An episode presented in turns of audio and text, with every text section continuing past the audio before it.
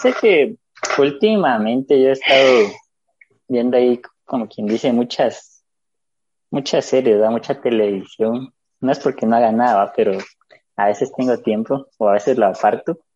Y especialmente veo cuatro, que no sé si ustedes las han escuchado, las han visto, que son las que pasan en Universal, las de Chicago TV, Chicago Fire, Chicago Med y las de la ley y el orden V.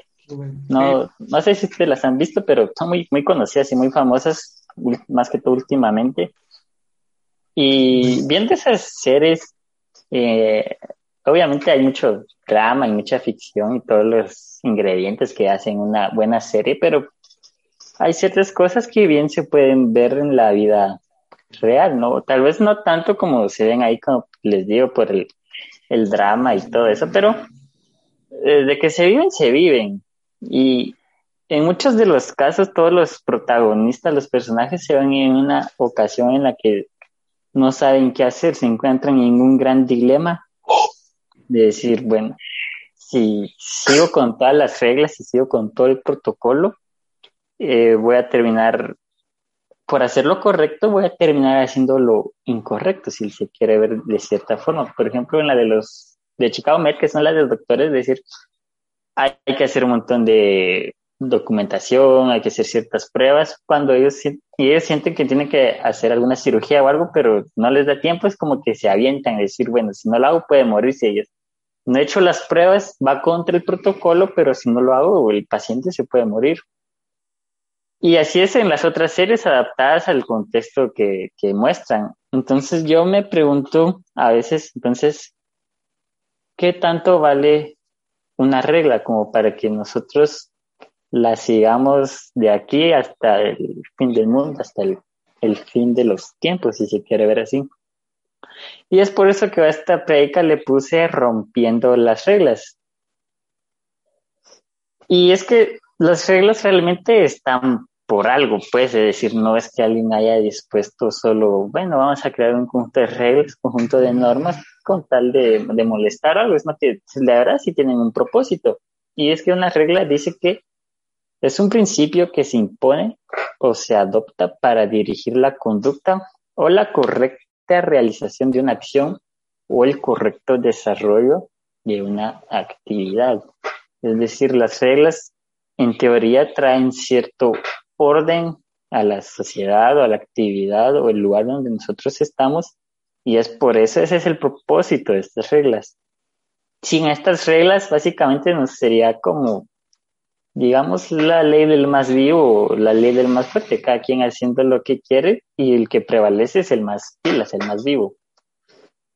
Y es que por supuesto que hay, hay que seguir las reglas, incluso Dios nos exhorta a seguir las reglas. En Josué 5:22, en versión, eh, nueva versión internacional, dice, aquí está José hablándole a algunos de los eh, israelitas, y es, dice, y esfuércense por cumplir fielmente el mandamiento y la ley que les ordenó Moisés, siervo del Señor.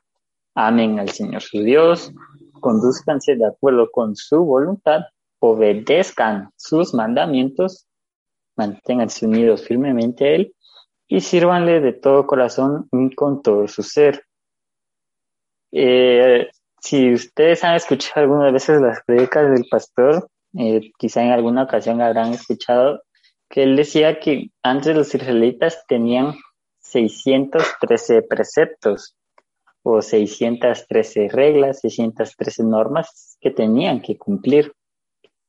Imagínense cómo era en ese tiempo, si uno a veces de niño con las reglas del aula va no comer en clase, no, no pararse mientras está en la clase. eran como unas 10 reglas y aquí las maestras creo que pueden dar fe de eso, que los, los niños se aburren y es complicado seguir las reglas a veces, pero realmente no lo hacen por molestar, sino que es para tener el orden en el lugar. Estas reglas realmente nos ayudan y son necesarias. Además que tienen ese plus de que es obediencia. No por algo Dios nos, nos da esas reglas, esas, de esos 613 preceptos que después pasan a los 10 mandamientos, lo que se hace en teoría más fácil Y después Jesús en el Nuevo Testamento que hace de los diez mandamientos, hace solo dos. Lo que sería relativamente más fácil, pero es para que nosotros de verdad vivamos conforme a lo que Dios quiere que nosotros hagamos, que Él quiere que nosotros reflejemos aquí en esta tierra.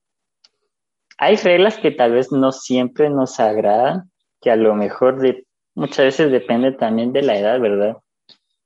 De no querer hacer caso, incluso no solo en el ámbito religioso, pues la verdad sino en la propia casa, con los papás, con esos adolescentes rebeldes que quieren irse a fiestas donde hay muchos litros y, y todo lo que pusimos, ¿verdad? Entonces, los papás probablemente le dicen, bueno, no, mira, aquí a las nueve tenés que regresar, o a las ocho, y de ahí no pasas. Y aunque a nosotros no nos guste, lo tenemos que hacer porque son nuestros papás. Y aunque a veces nos parezcan exageradas sus decisiones, sus reglas demasiado estrictas y tajantes, creo que uno se llegaría a sorprender las veces que han tenido la, la razón, ¿verdad? De, decir, ay, yo estaba ahí. Cabal, cuando me fui, eh, un accidente o o algo, ¿verdad? Que eso me ha pasado mucho personalmente con mi mamá, que cada vez que hay algo en lo que ella no está de acuerdo, casualmente, así digo yo, casualmente, más de forma sarcástica, casualmente siempre tiene una historia para hacerme ver que lo que yo quiero está mal, por decirlo así. Pero pues, o sea, yo sé que ella se preocupa por mí y no lo hace con mal y, y muy probablemente sus historias sean ciertas, tal vez con el toque de ella, pero pero son ciertas, ¿no? Entonces yo trato de atenerme a lo que ella me diga. Pero hay un punto en el que a veces incluso las reglas nos limitan hasta qué punto debemos seguirlas. Porque cuando alguien, esto lo escuché de un predicador hace tiempo, él decía que a los niños, a su hija, obvio que la corregía y la regañaba, ¿verdad? Cuando no hacía caso, pero que trataba de hacerlo de una forma que no la limitara, porque dice, su hija en ese tiempo era una investigadora en Suiza y él decía que de pequeña era, ella era bien curiosa y andaba ahí trasteando todo como cualquier niño. Pero él dice, si yo hubiera sido más estricto con ella, si hubiera sido más tajente, a lo mejor ella hoy no sería la investigadora que es. Yo hubiera limitada esa su curiosidad y esa su capacidad de explorar el mundo y de conocerlo. Entonces, quien quita yo mismo hubiera limitado esa capacidad. Y hay una historia en la Biblia que representa esto que de lo que les estoy hablando. Y está en Mateo 12, los vers eh, de 9 al 12. Y es la historia del hombre de la mano seca, para los que ya la han escuchado, creo que aquí la mayoría lo ha hecho. Y vamos a leer los primeros dos versículos, Mateo 12, 9 y 10. Dice, pasando de ahí, vino a la sinagoga de ellos, eh, Jesús, hablando de Jesús. Y he aquí, había allí uno que tenía seca una mano. Y preguntaron a Jesús para poder acusarle, ¿es lícito sanar en el día de reposo? Que se vale, de verdad, puede uno sanar en el día de reposo, el séptimo día en el que los mandamientos dice que uno lo guardará, que, lo, que es para dedicárselo a Dios. Como ustedes saben, eh, Jesús era perseguido y era muy criticado por poner todo de patas arriba, ¿verdad?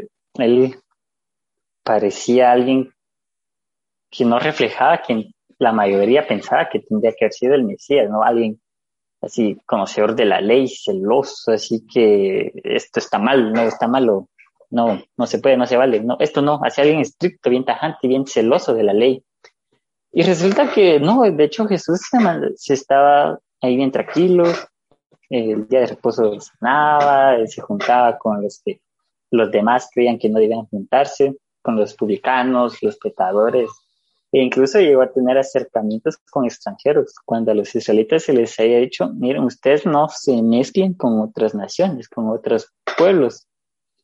Pero no, Jesús ahí estaba metido en donde uno pensaría que no debería de estar, tal vez, pensando de una forma religiosa, ¿no? Y es por eso que él, era perseguido bastante y, los fariseos, los escribas, los saduceos, siempre buscaban la manera de hacerlo caer, de decir, aquí se confundía, aquí no lo vamos a trabar. Pero me llama la atención que en Mateo 12, versículos 13, 14, el, eh, el versículo 13 dice, entonces dijo aquel hombre, extiende tu mano, y él la extendió, y le fue restaurada sana como la otra. Aquí podemos ver que Jesús en contra de los fariseos y todos ellos, él diciéndolo así al buen Chapín, le peló ahí enfrente de ellos, hizo lo que le habían dicho, como que lo habían tentado, ah, si lo hace aquí no lo vamos a trabar, ¿vas? Era sábado y, y sanó a este hombre cuando tendría que haber guardado reposo. Y es interesante cómo alguien a quien parecía ir en contra de todo lo que debía hacer, aquí en Mateo 5:17 eh, dice todo lo contrario, dice, no piensen que he venido a anular la ley o los profetas, no he venido a anularlos, sino a darles cumplimiento. En otra versión dice, a darles el verdadero valor o su verdadero significado. Entonces, como alguien que más bien va o hace, actúa aparentemente en contra de la ley de los profetas, dice que no los está quebrantando, sino que al contrario las está cumpliendo y las está dando su verdadero significado. Y más adelante incluso dice, porque les digo a ustedes que no van a entrar en el reino de los cielos, a menos que su justicia supere la de los fariseos y de los maestros de la ley. En otra versión dice, a menos que practiquen mejor la justicia que los fariseos. Obviamente si Jesús lo dice es porque Él está dando el ejemplo, pero Él está dando el ejemplo aparentemente de lo contrario. Es aquí donde todos los fariseos se le tiran encima, ¿no? De decir, eh, hereje, ¿cómo decís eso? Si estás, eh, estás sanando los días sábados y tus discípulos ni siquiera se lavan las manos antes de comer y tantas cosas que recriminaban. Pero él dice, no, yo no estoy quebrantando nada, es más, yo la estoy cumpliendo. Pero, ¿cómo, cómo es eso? O sea, ¿a qué se refiere Jesús con, con todo eso? A cumplir la ley. Se recuerda que de último los mandamientos se habían dividido en dos que era amarás al Señor tu Dios con todo tu corazón, con toda tu alma, con toda mente, con todas tus fuerzas. Y el otro versículo, eh, el otro mandamiento, dice que es similar, es amar al prójimo, al prójimo como a ti mismo. Y hay tres historias donde hay un montón de más, claro, pero yo voy a tomar tres, donde Jesús quebranta y no quebranta la ley al mismo tiempo. No, no rompe las reglas y las rompe a la vez. Y la primera, eh, bueno, esta es una parábola que está en Lucas 10, del 30 al 37, y es la parábola del buen samaritano. Si ustedes se recuerdan, es sobre un hombre judío a la que unos ladrones lo asaltan y lo dejan mal herido ahí tirado en el camino. Y en eso pasan tres personas. El primero era un sacerdote que cuando lo ve solo lo mira y tal vez pensó, ay pobre, que lo siento, lástima, pero bueno, y siguió de largo. El segundo era otro hombre, aparentemente trabajaba también en la iglesia, y, y, lo, y lo mismo, ¿verdad? O sea, vio al, al hombre judío ahí tirado, a su, a su como se su compatriota tal vez, y, y como que, ah, bueno, yo tengo mis cosas que hacer, pues así es de largo. El tercero era un, samaritano. si ustedes se recuerdan, los samaritanos y judíos no se llevaban bien. Entonces, este buen samaritano, contra todo pronóstico, más bien ayuda a este hombre, lo lleva a que lo cuiden a una habitación donde, donde él dice al hotel, si lo quieren decir, miren, yo voy a pagarlo por los, por los gastos de él, entonces aquí le dejo este dinero y si gasta más, yo regreso después y se los pago. Aquí podemos ver un rompimiento de reglas más cultural que de una religión o algo, porque judíos y samaritanos, como les comentaba, no se hay. Entonces, ¿por qué este buen samaritano se tendría que haber bajado a ayudar a este judío? Y es, y hay una, bueno, siguiendo con las historias, quiero hablar también de un samaritano, pero esta vez es de Jesús y la mujer samaritana, que es la historia que está en Juan 4, versículos del 1 al 42. Aquí podemos ver otra vez a un Jesús rompiendo las reglas, rompiendo ese paradigma de, no, yo judíos aquí, samaritanos de este otro lado y ahí, yo aquí, tú allá y todos contentos. Porque ahora en el otro caso, bueno, era el samaritano que se compadecía del judío y se acercaba a él. Aquí es Jesús quien se acerca a la samaritana. Y si ustedes, bueno, leen la historia, ustedes se darán cuenta que después de una gran conversación entre Jesús y esta samaritana, la mujer lo que hace, lo que, bueno, antes de que la mujer se vaya, llegan los discípulos de Jesús porque ellos no estaban con él acompañándole en ese momento, sino que dice que habían ido a comprar comida a la ciudad. Entonces cuando regresan se topan con, con esta escena de Jesús, el Mesías, el que viene a cumplir la ley y todo, hablando con una samaritana, con la chusma, si lo quieren ver así. ¿Por qué, ¿Por qué Jesús le está hablando a la samaritana? Y eso que eran sus discípulos. Imagínense si hubieran sido los fariseos y todos ellos ahí quien quita y una vez lo acusaban a Jesús o lo echaban, qué sé yo. No que ahora sus propios discípulos eran los que andaban ahí como que juzgando y criticando, sospechoso. ¿Por qué Jesús hablaría con un judío y más siendo Jesús hablando con una samaritana? Si ustedes se dan cuenta al final de la historia, es cuando la mujer sale corriendo y les cuenta a todos eh, de su encuentro con, con Jesús y, y es, muchos consideran que esta es la primera mujer eh, misionera, la que se registra en, en la Biblia. Podemos ver bien aquí un rompimiento de reglas, como de estereotipos, de decir, no, esto no está bien ante los ojos de estas personas, pero Jesús igual lo hizo, o sea, algo habrá, algo habrá por ahí. Y la tercera historia es de la mujer sirofenicia, una mujer cananea o una mujer griega. Hay varios pasajes donde se le describe de esas tres formas. Que obviamente eran extranjeros y, y si ustedes leen la historia que está en Marcos 7, el siglo del 24 al 30, eh, esta mujer se acerca a Jesús porque su hija estaba endemoniada. Entonces, imagínense este, esta escena, ¿verdad? era una mujer griega con sus dioses griegos y que andaba buscando a Jesús y se le acerca y le dice que, que le ayude. Mira, mi hija está endemoniada, hace algo, yo sé que vos podés hacerlo. Y Jesús al principio se niega, porque le dice, eh, le hace una ilustración, una forma que la pueda entender. Y es que le dice, no, porque no es correcto primero darle la comida a los perros antes que a los hijos. No hay que darle la comida de los hijos a los perros. A lo que la mujer responde, sí, pero hasta los perros comen de las migajas de los hijos. Aquí lo que Jesús estaba tratando de decir, no, yo, mira, espérate porque ahorita yo voy a estar con mi pueblo, con los judíos. Ya después ya les va a tocar a ustedes su, su turno, ¿va?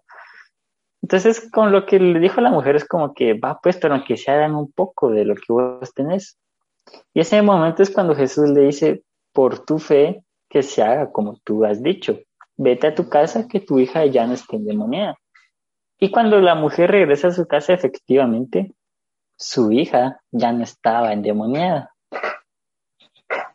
Contra todo pronóstico, quebrantando todas las reglas, Jesús se sale del libreto, se sale de los márgenes y, y actúa como no, tal vez no debería de haber actuado. Pero, ¿con qué propósito habrá hecho Jesús todo esto? En el buen, la parábola del buen samaritano bien se ilustraba el, amor que uno tenía al prójimo. De hecho, es la una pregunta que le hacen los fariseos, ¿quién es mi prójimo? Es que está aquí a la par, el prójimo, el, próximo, también se le podría decir. Y es porque este buen samaritano se movió a misericordia, le dio compasión ver a este hombre tirado. Entonces, la compasión, la misericordia nos hacen actuar también a veces saliéndonos de este protocolo, de este libreto, con tal de ayudar a los demás. Con la mujer sirofenicia, la mujer cananea, de igual forma, lo que lo movió a Jesús también de la parte de la fe de esta mujer era que quería ayudarla, él quería ayudarla a ella y a su hija, imagínate. No se dice nada, pero quien quita y al final esta mujer cananea se volvía como la mujer samaritana, que iba a contarle todo lo que había pasado. Y esta mujer samaritana que después de todo su encuentro con Jesús, bien que va y evangeliza a varios, básicamente. Incluso después hay algunos que después de escuchar a la mujer se van corriendo con Jesús a buscarlo. Y después cuando regresan con la mujer le dicen, mujer, ahora creemos, y no solo porque nos lo has dicho, sino porque hemos visto a Jesús, ¿eh? hemos estado con él. Y quiero eh, empezar a terminar, a, aterrizar por ahí, diciendo esto. Ya aquí en Mateo 12, en la historia del hombre de la mano seca, eh, hay dos versículos en medio entre lo que le dicen los fariseos para eh, intentar acercar a Jesús y el el, milagro de la sanidad. Y es que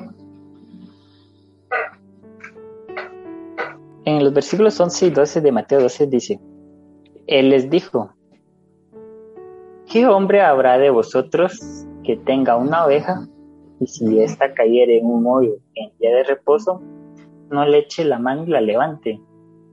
Pues, ¿cuánto más vale un hombre que una oveja? Por consiguiente, ¿es lícito sanar en el día de reposo? O leyendo los textos como que, ¿es lícito? Sí, sí es lícito. Es lícito hacer el bien en los días de reposo. Yo estaba pensando mucho en esto y bien, y este es un ester de más de lo que no deberían de hacer, pero ah, cuando era un servicio de este año, fue como en febrero, eh, mi mamá había ofrecido unas eh, botellas de agua para llevar a la iglesia y me dijo, ahí están las botellas, entonces agarrarlas y llévatelas, porque yo voy a llegar más tarde. Entonces yo bueno, me alisté, las agarré, salí de la casa y cuando iba al parqueo vi a un hombre, eh, no sé si era indigente o no, pero parecía serlo y solo me dio con, con, el paquete de botellas aquí en los brazos y me dijo, agua, agua. Y siguió caminando de largo, pero, pero yo dije, ¿será que sí se la doy? ¿Será que no? Y me quedo pensando, igual yo iba a caminar para el parqueo y él para el otro lado. Entonces, y como, mi mente fue como que, no, no lo voy a ir a buscar porque esta agua no es mía, es de la iglesia, entonces eh, se la voy a llevar allá.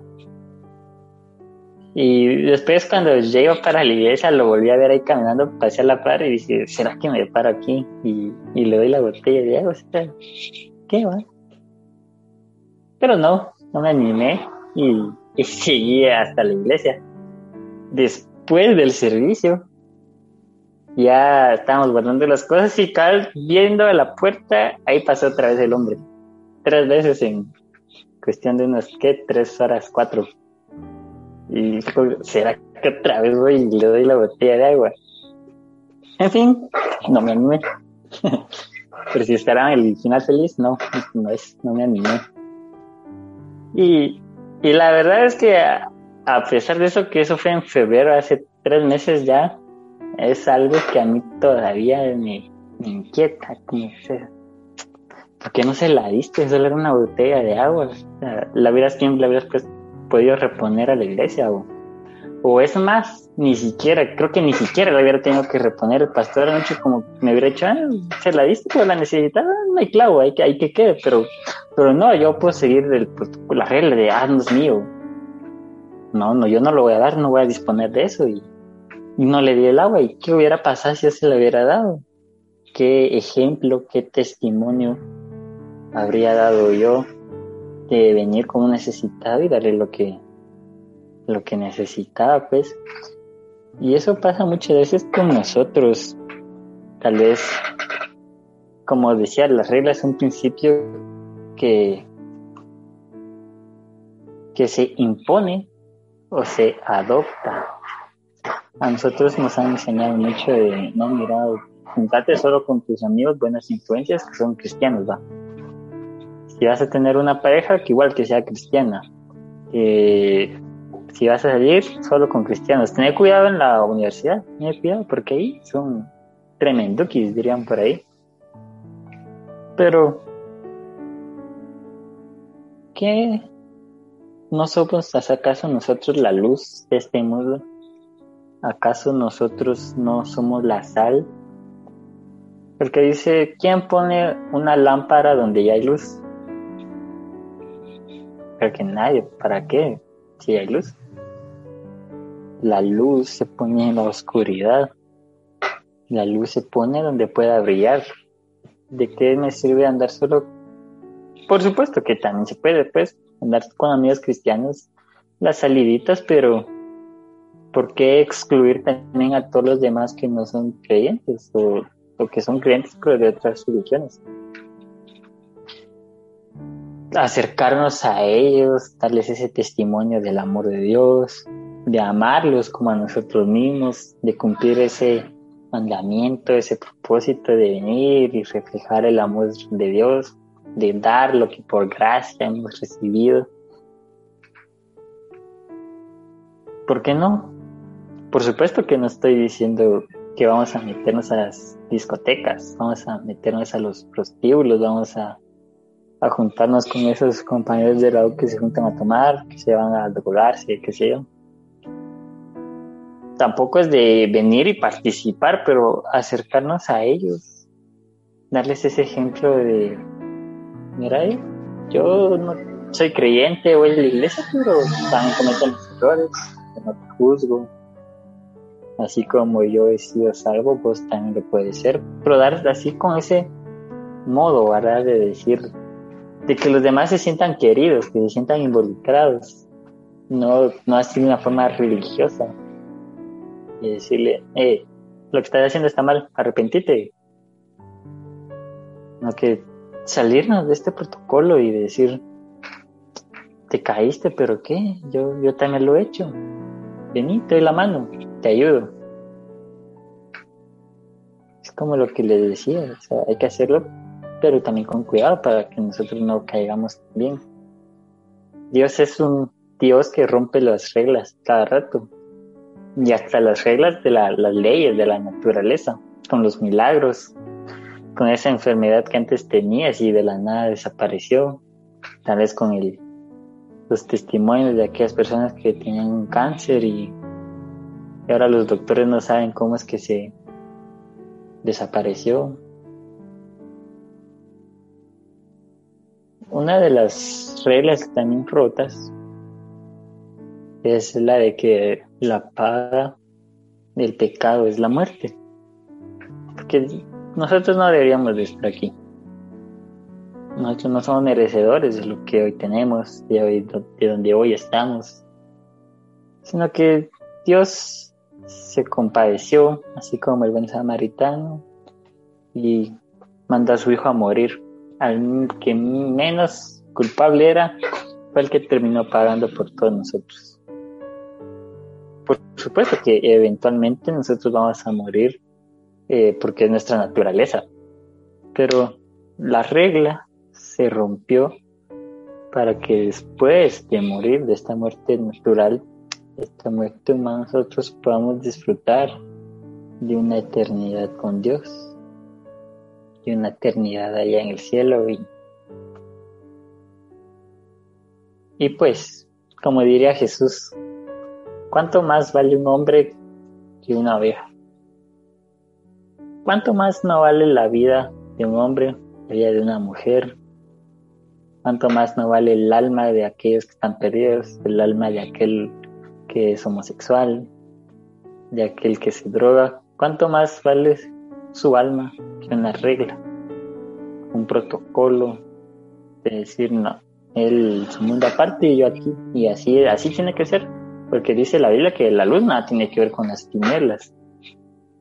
Es cierto, pero hay que saber también el contexto y qué es lo que quieren decir. Entonces, ya te animo, que si algún día ves a un hombre que te pide agua y tú pones ahí su, tu paquete de botellas, que no escatimes una botella y, dásela, ¿vas? ¿Ok?